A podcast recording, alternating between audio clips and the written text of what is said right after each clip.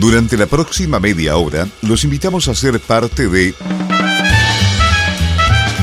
Alimenta tu vida, un espacio dedicado a temas de nutrición, estilos de vida saludable y bienestar.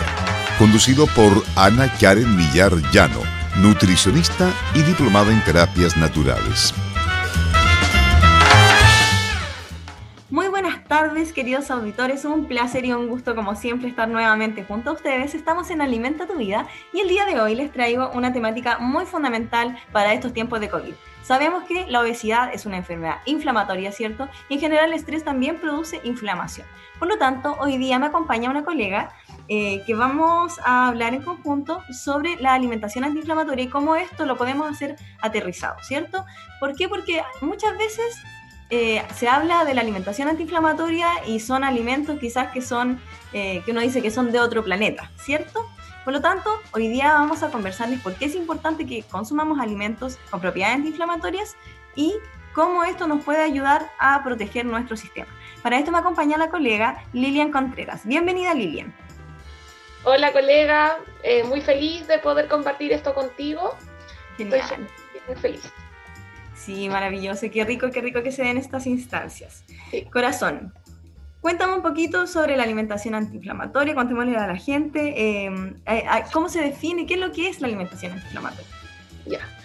Bueno, la alimentación antiinflamatoria en general es como la alimentación en realidad que nosotros deberíamos eh, llevar de forma habitual, ¿ya? Porque actualmente la alimentación, eh, más que nada, de hecho, a veces a mí no me gusta llamarla antiinflamatoria, sino como la alimentación que nosotros deberíamos recibir porque es la que nos va a alimentar nuestro cuerpo de forma correcta y entregar nuestros nutrientes. Pero sí podemos hacer el paralelo con la alimentación, sí que es proinflamatoria. Y ese es el problema actualmente de que nuestra alimentación habitual, eh, por la rapidez que se vive, es más proinflamatoria, eh, y especialmente por la alta cantidad de alimentos procesados. ¿Ya? Entonces, eh, pensemos que la alimentación inflamatoria va a ser la que nos va a entregar los nutrientes que nuestro cuerpo necesita para funcionar de forma adecuada. ¿Ya?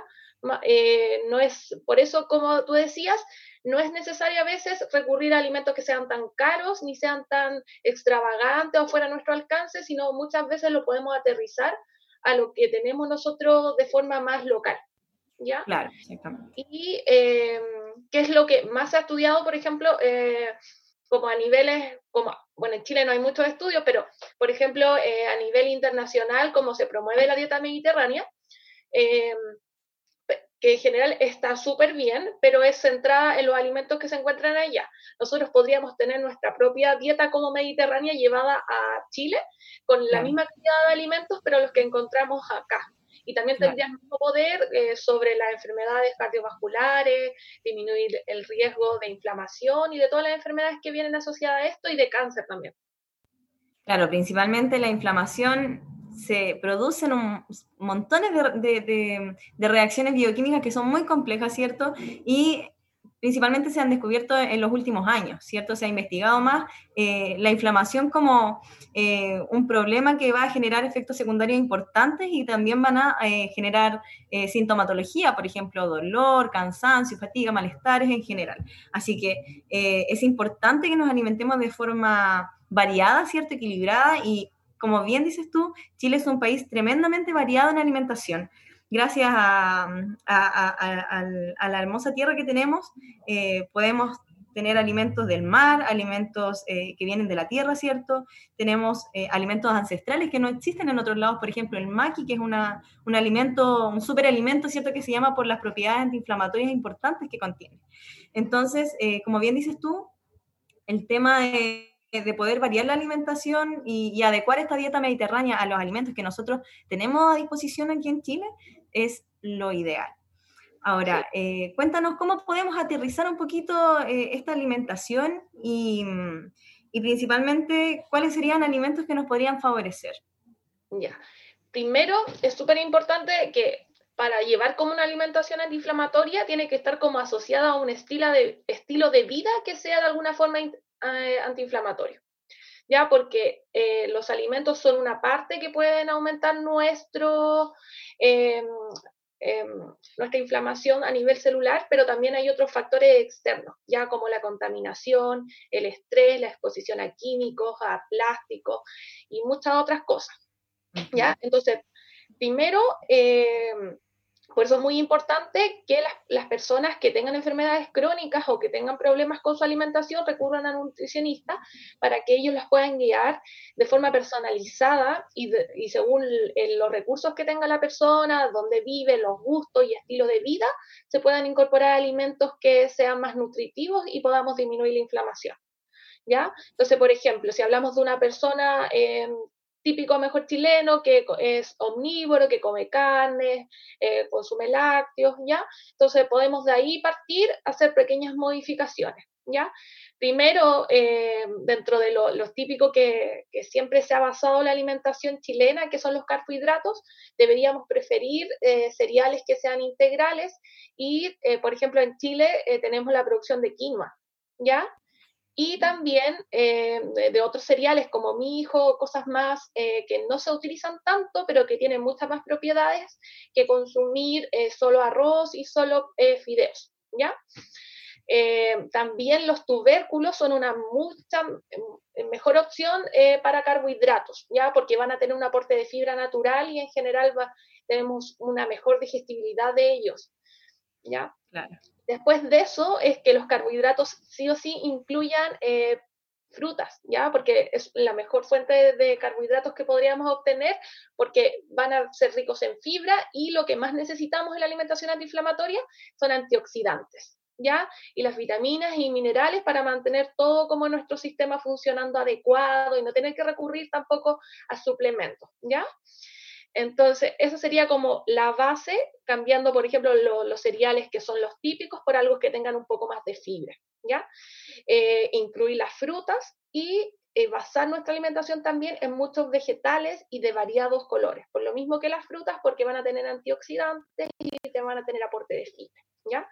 Si después nos vamos como a las proteínas, que serían las que también deben ser súper importantes en la alimentación, preferir proteínas menos procesadas, o sea, eh, todo lo que es como derivados de las carnes rojas, tratar de evitarlos y que si las personas les cuesta mucho dejar la carne roja, consumirla con menos frecuencia. Con menos frecuencia y eh, preferir carnes blancas, si pueden, quien tenga acceso a carnes blancas de, como de libre pastoreo, de, eh, de, animales que, de granjas, sería ideal, pero tampoco es necesario como al comienzo partir todo. Es súper importante partir de dónde las posibilidades que tiene la persona de comprar. Huevos también son una buena opción para los que consumen alimentos de origen animal y em, pescados. Ya, los pescados serían súper buena opción. Ya, y pescado lo más cercano, así quienes tenemos una costa inmensa, así quienes puedan comprar como pescado más directamente desde las caletas, mucho mejor. Claro. ¿Ya? Y en última opción, a, quienes no puedan recurrir a los eh, pescados eh, frescos, podríamos recurrir en alguna ocasión al jurel, ya que, que, aunque es enlatado y no deberíamos consumirlo con tanta frecuencia, sí nos va a obtener eh, omega 3. ¿ya? Así que para quienes consumen carnes es mucho mejor el consumo de jurel que el consumo, por ejemplo, de mucha carne roja. ¿ya?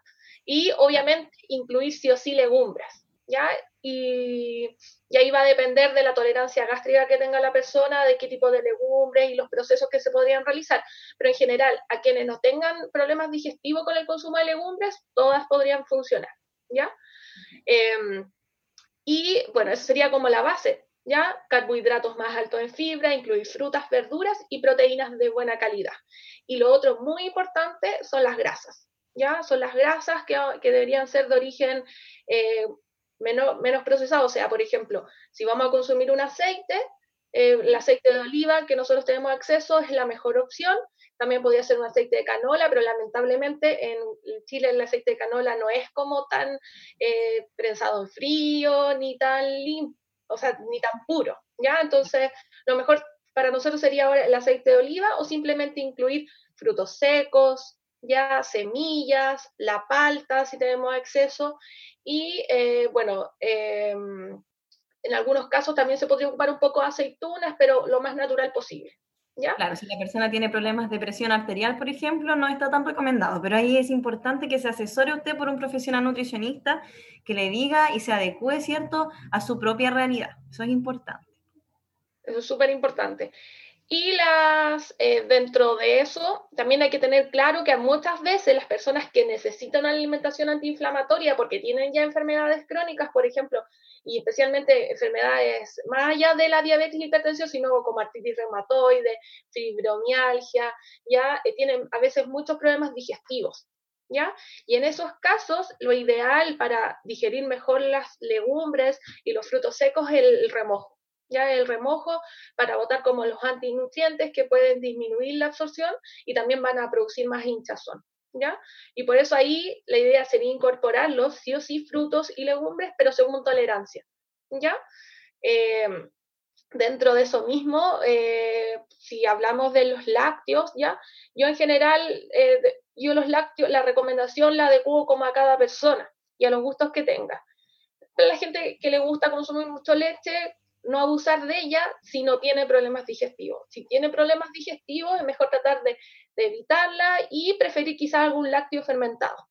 Ya, eh, yogur natural, yogur de kéfir, hacer el yogur en casa, o si no, buscar un yogur que aporte probióticos, que en el mercado hay como uno, ya, o sea, que indica cuántos probióticos puede traer. De hecho, e, en ese punto es importante hacer un hincapié porque muchas personas creen, eh, por ejemplo, y lo voy a mencionar el uno al día o cualquiera de, sus de variaciones, creen que tienen la, eh, que son probióticos, ¿cierto? Que van a aumentar nuestra microbiota intestinal. Y eso es principalmente para mantención de la microbiota, ya no va generando más. Por lo tanto, en ese sentido, los fermentados van a ser la mejor opción y lo más natural posible. Ya recordemos que los yogur y todo esto, chamito y qué sé yo, tienen una alta cantidad de azúcar. Ahí recuerde ver la etiqueta siempre, eh, los ingredientes que contienen estos productos que consumimos. Eso es importante. Sí. Respecto, por ejemplo, a, eh, a los chamitos, o eso uno al día, eh, más que nada por la cantidad de probióticos que, tienen, que son muy poquitos, nos sirven más para los niños, ¿ya? Y porque los niños tampoco tenían tanto problema de conducir, consumir ah, cantidades pequeñas como de, azúcar, ¿ya? Pero eh, en general, la mejor opción para cuidar la microbiota intestinal es tratar de consumir alimentos fermentados de forma natural y también eh, la alimentación porque tampoco nos sirve, por ejemplo, incorporar probióticos si nuestra alimentación no alimenta estos probióticos que nosotros tenemos, ¿ya? Entonces, eh, una alimentación rica en frituras, en alimentos procesados, en harinas blancas, en azúcares, de alguna forma mata nuestra microbiota intestinal buena, ¿ya? Y, aunque nosotros consumamos probióticos de todo tipo, no nos van a funcionar. Entonces, tiene que ir, yo, por ejemplo, lo que hago es eh, partí con una alimentación rica en fibra, según tolerancia, y después de un tiempo recién incorporar probióticos, ¿ya? Para evitar un poco los malestares, porque la gente se pone a tomar probióticos y a veces le hacen mal en el minuto que están, ¿ya? Porque su microbiota intestinal no está adecuada para ese tipo de, de, bacteria en ese momento y es como una lucha, yo les digo, tiene que primero limpiar y después tiene que incorporar eh, bichitos buenos. Exacto, y tiene que ir todo muy bien a tolerancia y la tolerancia va a ir aumentando a medida que nos vamos exponiendo más a estos alimentos. Muchas veces, claro, como dicen, nos hace mal esto, me duele la guatita, pero es porque nuestro cuerpo se está reacostumbrando a recibir alimentos que sean de mejor calidad, ¿cierto? Estando acostumbrado a tener una alimentación más proinflamatoria. Vamos a dejar el primer bloque hasta aquí y a la vuelta vamos a conversar de formas importantes eh, cómo podemos cocinar los alimentos, ¿cierto?, para resguardar sus propiedades y todo, todo lo importante que tenemos que saber con respecto a la alimentación antiinflamatoria, recomendaciones y tips. Nos vamos a la pausa musical. Time goes by so slowly. Time goes by so slowly. Time goes by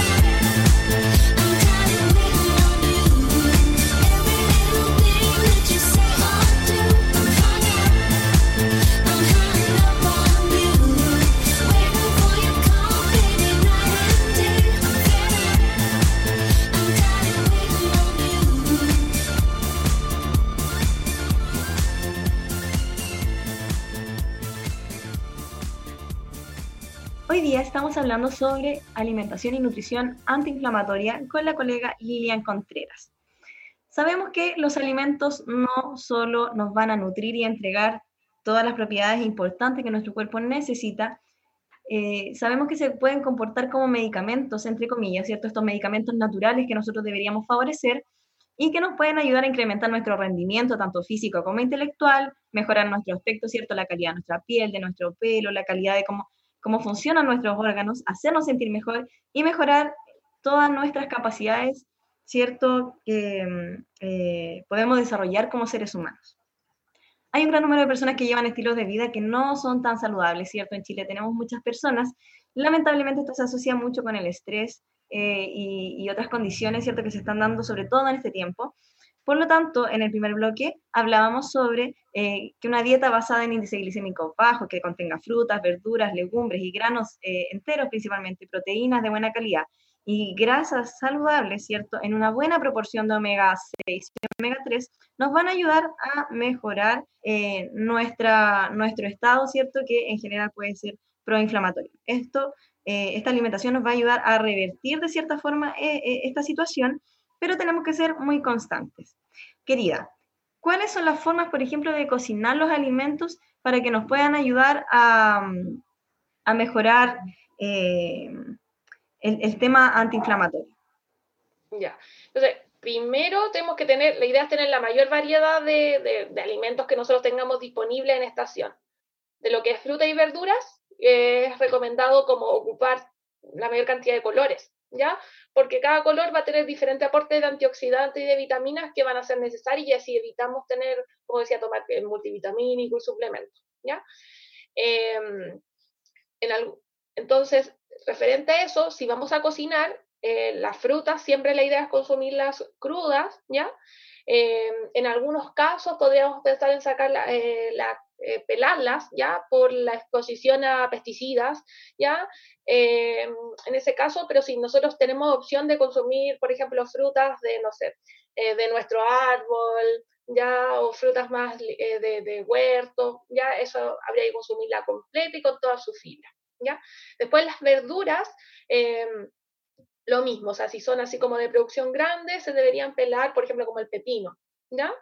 Pero en el caso que nosotros las podamos producir o consumir como de, producción local, podría consumirse em, entera con cáscara y todo, porque así vamos a tener mayor aporte de fibra.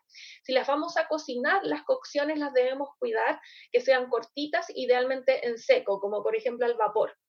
¿Ya? si vamos a hornear algo que queda al dente, lo mismo si lo hacemos a la plancha, ya para eh, no perder tantas vitaminas y minerales en el agua de cocción. Y si vamos a cocinar los alimentos como cremas de verdura, o sea, tratar de ocupar la misma agüita con que se cocen los alimentos para no perder ningún tipo de nutriente. ¿Ya? En el caso de que nosotros no podamos tener siempre eh, el aporte de, o sea, el, comprar, por ejemplo, frutas y verduras frescas porque eh, por la hora de la pandemia, porque algunos, algunas zonas de Chile están un poquito más cerradas y no tienen disponibilidad de tantos alimentos, se pueden algunas verduras eh, congelar, ¿ya? Pero para eso le tenemos que hacer como el escalfado, que va a ser eh, sumergirlos en agua caliente ya como para inactivar todas sus enzimas y que no se oxiden tanto y no perdamos tantos nutrientes. Después de eso las podemos congelar y sacar para, para cocinar guisos, tortillas, sopas, ¿ya? Y también sería una buena forma de, eh, de seguir incluyendo frutas y verduras, que aunque la mejor forma es cruda, es mejor consumirlas de esa forma que no consumirlas, ¿ya?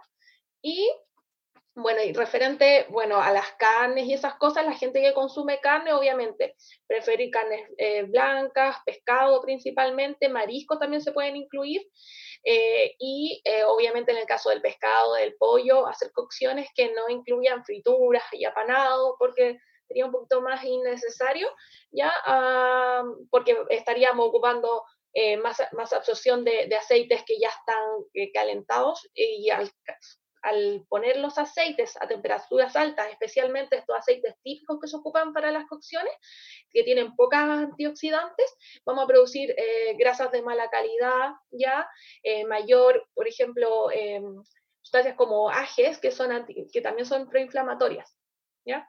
Entonces, eh, también otra, otra cosa importante es que si vamos a consumir carnes y cosas horneadas, ya, ya sean proteínas o carbohidratos horneados, que no, no consumirlos como, eh, como casi quemados, ¿ya? Claro. ¿Ya? Porque aumenta el índice glicémico del, del, del carbohidrato. Sí, y también porque, por ejemplo, si nosotros consumimos el pan tostado pero muy negro, todo eso que está quemadito también es proinflamatorio. ¿Ya? De hecho, claro, sí, eh, ese, esa parte negrita es un factor que ha sido estudiado como un factor eh, procancerígeno. Eso es importante porque tanto en la carne, por ejemplo, la carne del asado, ahora que se viene el 18 de septiembre, en, un poquito tiempo más, eh, mucho les gusta esta parte bien quemadita. Y esa parte quemadita tiene efecto procancerígeno cuando lo consumimos de forma constante. Así que ojo con eso. Entonces, cocciones que sea, en ese caso, eh, se pueden tostar las cosas y hornear, pero no llegar al exceso de que se quemen y queden negras, ¿ya? Eso es súper importante, ¿ya? Eh, en el caso de los frutos secos, como había dicho anteriormente, eh, lo mejor es remojarlos en agua un par de horas, después botar esa agua y tratar de mantener, después secarlos, ya sea con un poquito al horno, ¿ya? O al sol para poder después almacenarlo y tenerlo listo y no tener que estar remojando cada vez que vamos a consumir frutos secos. Y las legumbres, sí o sí, remojar por lo menos toda la noche, ¿ya? Aunque digan sin remojo, ¿ya? Porque eh, vamos así a tener mejor absorción de, de nutrientes especialmente los porotos, y vamos a tener también menor eh, hinchazón, ¿ya? Y la hinchazón en general siempre se va a producir, ¿ya? En todas las personas, más tengan o no problemas digestivos, porque las legumbres producen alta fermentación intestinal y por los tipos de fibra que tienen. Pero la idea es que no sea en exceso y no sea algo que produzca un malestar ya digestivo que haga que después uno prefiera no consumir legumbres, ¿ya?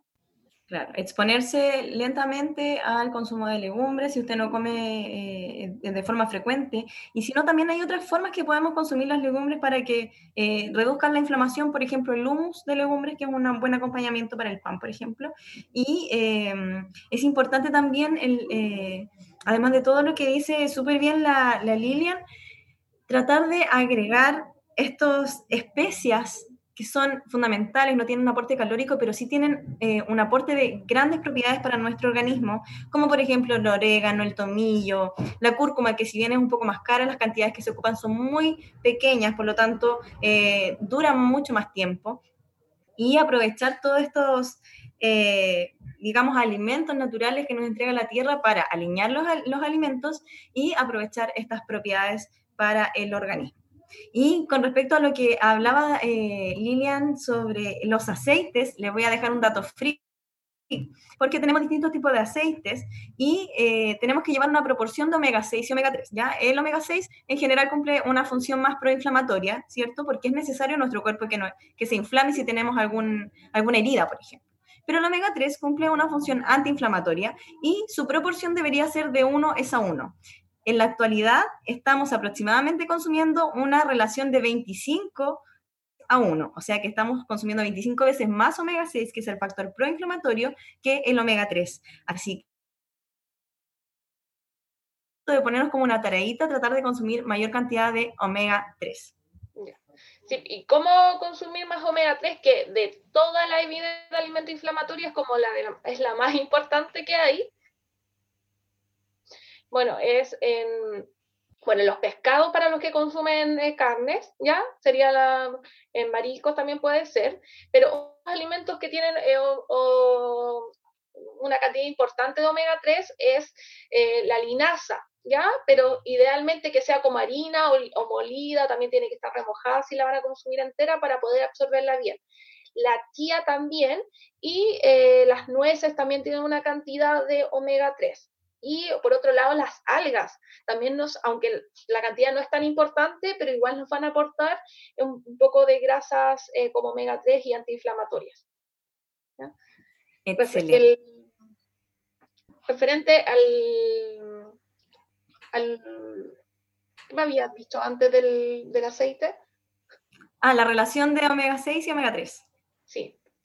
Ya, y la, otras cositas importantes para que quienes quieran llevar, eh, bueno, un estilo de vida y también una alimentación antiinflamatoria es que no eh, se obsesionen, tratar, porque el estrés sobre esto también puede, puede ser una forma negativa, ¿ya? Entonces vivir un estilo de vida más tranquilo, hacer lo mejor que ustedes tengan eh, referente a esto, disminuir el consumo de alimentos procesados principalmente, ya que es lo ideal y cambiarlo por alimentos más naturales y más locales ¿ya? Eh, hacer ejercicio es esencial también para disminuir la inflamación y cuidar nuestros horarios de sueño, ya que muchas veces nosotros no le damos la importancia necesaria. Y, el cuidar nuestro horario de sueño implica eh, dormir temprano y tratar de despertar lo más temprano posible. Entonces sabemos que hay distintos factores que van a afectar de mayor o menor manera el cómo nuestro cuerpo responde a nivel inflamatorio, ¿cierto? Y es importante, por lo tanto, que llevemos una alimentación muy variada, que tengamos un buen descanso, que respiremos profundo, eso es súper importante también. Y eh, con esto ya vamos a empezar a despedir este tremendo programa. Muchas gracias, Lilian. ¿Algún tips cortito que nos quieras dar antes de? Sí, vivir un estilo de vida un poco más relajado, ya darse tiempo para el autocuidado, para hacer ejercicio, para cocinar su propio alimento, ya tratar y un descanso adecuado. Y tratar de siempre escoger en todo ámbito, en los alimentos, cosmética y en todo lo más natural posible. Exactamente, perfecto. Te agradezco también, Lilian, tu gran disposición para poder eh, armar este programa maravilloso y eh, muchas gracias por eh, tu participación. Gracias a ti, Ana, ¿ya? Eh, por hacer esta instancia y por comunicar a la gente toda esta cosa que, todo lo que es tan importante, cuida tu alimentación y la salud. Exactamente. Y tenemos que cuidarnos uno al otro, así que mantenga la distancia social, que todavía no se acaba esta cosa del COVID.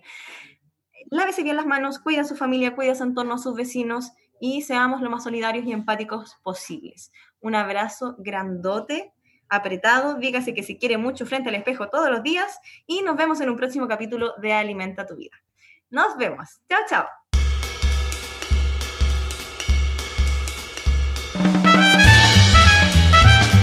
Así termina Alimenta tu vida, un espacio dedicado a temas de nutrición, estilos de vida saludable y bienestar.